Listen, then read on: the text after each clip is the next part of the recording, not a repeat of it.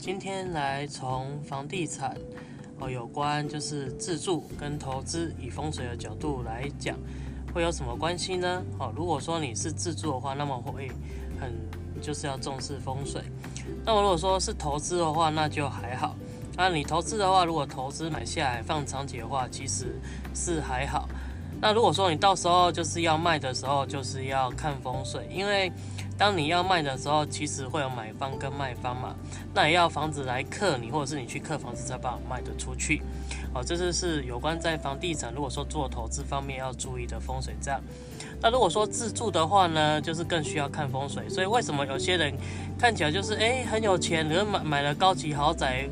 后来呢，就莫名其妙，就是嗯，开始走下坡，或者是出事，或者是变破产什么之类的。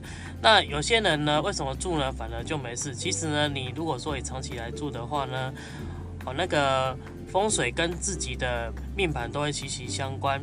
所以这就是为什么我今天透过房地产分享，然后以风水角度来看啊。当你要投资的时候呢，除非是你要卖哦才看风水，如果没有的话，就是放了长期。那如果说制作的话，就一定要很重视风水。这时候就要看你的本命跟你的房子这个整个能量磁场合不合适哦。如果不合适的话，即使你住进去也会开始变不好。那如果不合适的话怎么办呢？其实时候就要透过风水来调整哦，做磁场的调整，然后让房子来跟你。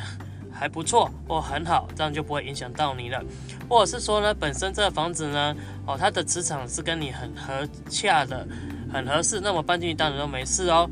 所以呢，其实我们不管就是你在买房子或者是做投资房子的时候呢，哦，就是在最后要赚钱的时候，其实都是也要把无形的磁场能量把它带进来看这样子。这就是我从以前学房地产哦，然后呢，就是学完玄学。阳仔，然后整个再回来看呢，又有不一样的不同之处，把它做整合来跟你分享。好，今天你有希望有学到东西。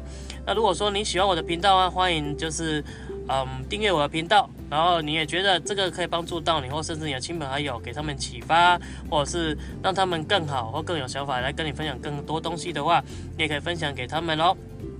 好，我是 Z 楼心灵殿堂的 Jason。哦，你可以订阅 YouTube 的频道，或者是我的。